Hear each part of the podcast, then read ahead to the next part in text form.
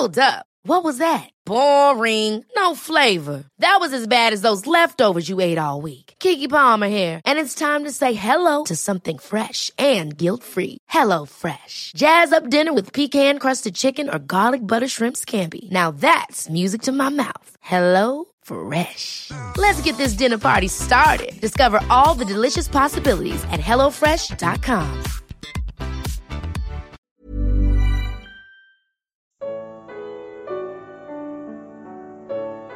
Uma nova dispensação. Evangelho de Lucas. Comentário de Mari Persona. A morte de Cristo marcou o fim do período em que Deus tratou com Israel como nação. A sua ressurreição e a vinda do Espírito Santo no dia de Pentecostes, para habitar neste mundo, deram início à atual dispensação. Naquele dia, os discípulos de Jesus estavam reunidos num só lugar quando o Espírito Santo desceu e os batizou em um só corpo.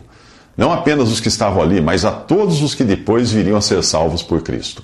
Portanto, quando você ouvir alguém falar em ser batizado com o Espírito Santo, entenda que esse batismo já aconteceu ao formar o corpo de Cristo, a igreja, conforme nós lemos no livro de Atos.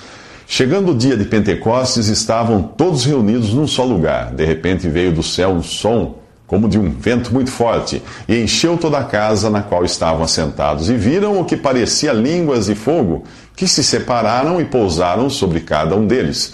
Todos ficaram cheios do Espírito Santo e começaram a falar em outras línguas conforme o Espírito os capacitava. Havia em Jerusalém judeus tementes a Deus, vindos de todas as nações do mundo.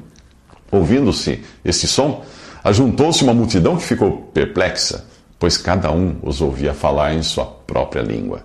Isso está em Atos capítulo 2, versículos 1 ao 8. Que esse batismo só ocorreu uma vez e nele estão incluídos todos os que viriam a crer em Jesus, está bem explicado por Paulo em sua carta aos Coríntios. Os cristãos em Corinto eram gregos, gregos convertidos a Cristo, que não estavam em Jerusalém no dia de Pentecostes. Mas, ao escrever a eles, Paulo revela que haviam sido batizados em um só Espírito, formando um só corpo. Paulo diz: Em um só Espírito, todos nós fomos batizados em um corpo, quer judeus, quer gregos, quer escravos, quer livres, e a todos nós foi dado beber de um só Espírito. 1 Coríntios 12. Se o batismo no Espírito ocorresse todas as vezes que alguém recebesse o Espírito Santo, como acreditam alguns, isso significaria que um novo corpo de Cristo estaria sendo formado a todo momento, o que seria um erro grave, gravíssimo. Portanto, entenda que hoje, quando alguém é salvo por Cristo, não ocorre outro batismo no Espírito, pois este ocorreu uma vez e vale para todos. O crente que hoje recebe o Espírito Santo para habitar em si está sendo selado e não batizado com o Espírito Santo. Paulo explicou isso aos Efésios. Quando vocês ouviram e creram na palavra da verdade, o evangelho que os salvou, vocês foram selados com o Espírito Santo da promessa, que é a garantia da nossa herança até a redenção daqueles que pertencem a Deus para louvor da sua glória. Efésios 1, versículo 13. Se agora Deus tem a igreja como seu povo, enquanto Israel é deixado de lado por um tempo, qual o papel da igreja no mundo? É isso que nós veremos nos próximos três minutos.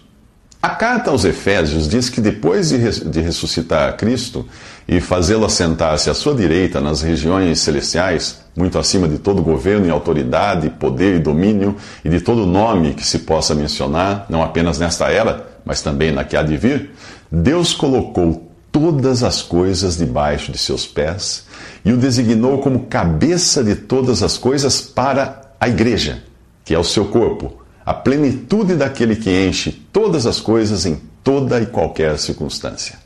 Isso está em Efésios 1:20. Portanto, a igreja representa a Cristo neste mundo durante o tempo de sua ausência e rejeição, sendo ela agora a rejeitada por sua associação a ele. Satanás queria livrar-se de Cristo, expulsá-lo da terra, porém Jesus continua aqui representado por seu povo. Aquele que perseguir a igreja estará perseguindo a própria pessoa de Jesus, pois foi, pois foi, foi isto que ele disse a Paulo, que perseguiu os cristãos. Ele disse: Saulo, Saulo, por que você me persegue? Atos 9 diz isso. Além de ser o corpo de Cristo na terra, enquanto a cabeça está no céu, a igreja também é a casa de Deus, um santuário santo no Senhor, no qual os salvos estão sendo juntamente edificados para se tornarem morada de Deus por seu Espírito. Efésios 2, 21. A igreja é também vista na Bíblia como a noiva que Deus planejou para o seu filho, uma companhia que pudesse desfrutar de tudo que Cristo possui na glória celestial.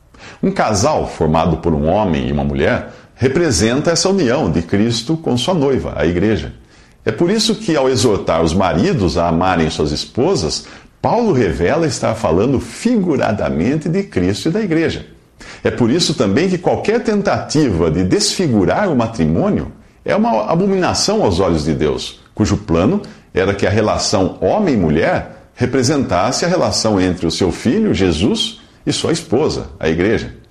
Em Efésios diz: os maridos devem amar as suas mulheres como a seus próprios corpos. Quem ama sua mulher ama a si mesmo.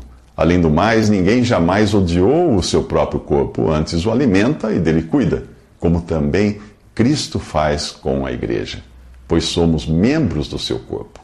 Por essa razão, o homem deixará pai e mãe e se unirá à sua mulher, e os dois se tornarão uma só carne.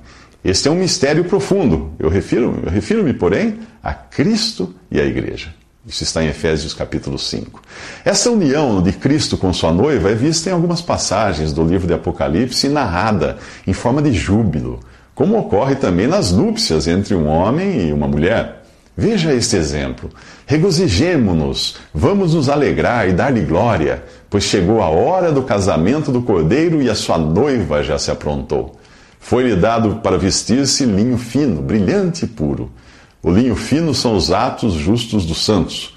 E o anjo me disse: Escreva, felizes os convidados para o banquete do casamento do cordeiro. Isso está em Apocalipse 19. Nos próximos três minutos, você verá mais coisas que revelam o contraste existente entre Israel e a igreja, mostrando que a igreja não é uma continuação de Israel. Outro contraste que nós encontramos entre a antiga e a nova dispensação está no conhecimento de Deus como Pai, algo que um judeu não podia desfrutar. Isto foi completamente revelado em Cristo e é, uma das, dos, é um dos maiores privilégios do cristão. No Evangelho de João diz que ninguém jamais viu a Deus, mas o Filho unigênito, que está junto do Pai, o tornou conhecido. João 1,18. Em sua carta, o mesmo João fala de Jesus como sendo o verdadeiro Deus e a vida eterna. 1 João 5,20. No Antigo Testamento, os israelitas celebravam sacrifícios que eram uma recordação anual dos pecados, pois é impossível que o sangue de touros e bodes tire pecados, como diz em Hebreus 10. A eles, aos israelitas, era apenas prometido que Deus iria prover um cordeiro para tirar o pecado, porém, só no futuro. O cristão tem, ao invés de promessas, o fato da redenção já consumada. É como se Israel tivesse apenas uma nota promissória, porém a igreja desfrutasse do resgate do valor prometido. Outra diferença é que na antiga dispensação o israelita podia contar apenas com a influência do Espírito, do Espírito Santo ou sua atuação eventual em si mesmo. Agora, o Espírito habita permanentemente no cristão. Aos seus discípulos, ainda no período dos, dos, evangelhos em que vigorava o judaísmo, Jesus disse que o Espírito Santo estava com eles, mas que em breve viria habitar neles. A passagem está em João 14,16 e diz textualmente: Eu pedirei ao Pai e ele lhes dará outro conselheiro ou consolador para estar com vocês para sempre. O Espírito da Verdade. O mundo não pode recebê-lo porque não o vê nem o conhece, mas vocês o conhecem, pois ele, ele vive com vocês e estará em vocês.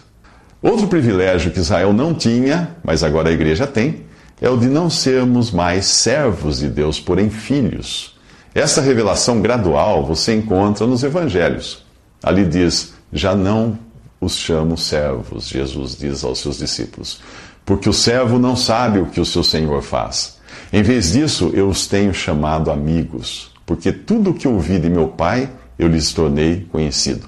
João 15, 15. Isto Jesus disse antes de morrer. Mas após a ressurreição, ele revela a Maria Madalena um novo relacionamento do qual nós podemos desfrutar hoje. Vá, Porém, a meus irmãos, diz ele, e diga-lhes: Estou voltando para meu Pai e Pai de vocês, para meu Deus e Deus de vocês. João 20, 17. Por tudo isso, e muito mais que você encontra nas Escrituras, como alguém poderia querer voltar às velhas práticas da lei ou dos rituais judaicos agora que estamos do lado de cada cruz? Por que buscar no Antigo Testamento um modelo de adoração com aqueles que não podiam nem ter a certeza de sua salvação, que precisavam de um templo de pedras, de instrumentos musicais, de muito ouro para adorar a Deus? Como buscar bênçãos terrenas agora que o o Deus e Pai de nosso Senhor Jesus Cristo nos abençoou com todas as bênçãos espirituais nas, nas regiões celestiais em Cristo Jesus. Jesus conta uma parábola. A terra de um certo homem rico produziu muito bem. Ele pensou consigo mesmo: o que eu vou fazer? Não tenho onde armazenar minha colheita, então disse: já sei o que eu vou fazer. Eu vou derrubar os meus celeiros e eu vou construir outros maiores, e ali eu guardarei toda a minha safra e todos os meus bens, e eu direi a mim mesmo: Você tem grande quantidade de bens armazenados para muitos anos. Descanse, coma, beba e alegre-se. Contudo, Deus lhe disse: Insensato, esta mesma noite a sua vida lhe será exigida. Então, quem ficará com o que você preparou? Assim acontece com quem guarda para si riquezas, mas não é rico para com Deus. O pronome pessoal eu, subentendido como sujeito oculto nesta parábola, revela duas coisas: a pretensão daquele que pensa estar no controle de sua vida e a solidão em que vive o avarento, que é egoísta e só pensa em si. A parábola fala ainda da loucura que é achar que bens materiais possam garantir segurança e acreditar que a vida resume-se ao nosso tempo aqui na Terra. O insensato consulta a si mesmo sobre o que fazer com o que acumulou. Ele exclui Deus de seus planos, esquecendo-se de que todo ser humano tem em sua agenda um compromisso, um compromisso pétreo, isto é, que não pode ser adiado: encontrar-se com Deus. Para ninguém se esquecer disso, Deus repete três vezes na Bíblia: Diante de mim todo joelho se dobrará e toda língua confessará que sou Deus. Isso está em Isaías 45, Romanos 14 e Filipenses 2. A diferença está em quando você dobra seus joelhos e confessa com a sua língua. A palavra de Deus promete que se você confessar com a sua boca que Jesus é Senhor e crer em seu coração que Deus o ressuscitou dentre os mortos, será salvo. Romanos 10, 9. Mas isto só vale enquanto você está vivo. Caso contrário, será obrigado a dobrar seus joelhos e confessar que Deus é justo quando for levado à presença deles para, dele para, para receber a sentença, a condenação eterna. Ou você atende ao amoroso convite de Deus que deseja fazer de você um filho, ou será levado à presença dele como réu e condenado à detenção eterna no lago de fogo. A única coisa em comum entre salvos e perdidos é que a condição em que saem desta vida é a mesma em que permanecerão para sempre, caindo a árvore para o sul ou para o norte, no lugar em que a árvore cair, ali ficará. Diz o livro de Eclesiastes, capítulo 11, versículo 3. O homem da parábola tem uma agenda igual à da maioria das pessoas. Tudo que planeja e armazena é para ter descanso, comida, bebida e lazer. Será esta também a sua agenda? Quantos anos você tem? Quantos anos lhe restam? Se você passou dos 35, já entrou no segundo tempo da expectativa de vida, que no Brasil é de 70 e poucos anos. No segundo tempo, você joga cansado e atento ao apito do juiz. Mas talvez você seja jovem e nem se preocupe com isso. Mesmo assim, em 100 anos você e todas as pessoas que você conhece estarão mortas. Já viu no Facebook o perfil de alguém de sua idade que morreu? É uma sensação estranha, né? Parece tão vivo, tantas fotos, tantas festas, mas está morto. Como a árvore que caiu. No lugar em que a árvore cair, ali ficará.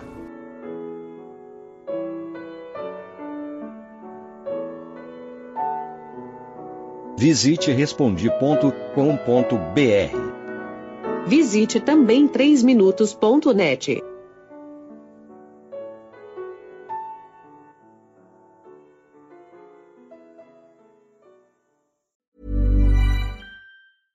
Ever catch yourself eating the same flavorless dinner three days in a row? Dreaming of something better? Well, HelloFresh is your guilt-free dream come true, baby. It's me, Kiki Palmer. Let's wake up those taste buds with hot, juicy pecan-crusted chicken or garlic butter shrimp scampi. Mm. Hello Fresh. Stop dreaming of all the delicious possibilities and dig in at HelloFresh.com. Let's get this dinner party started.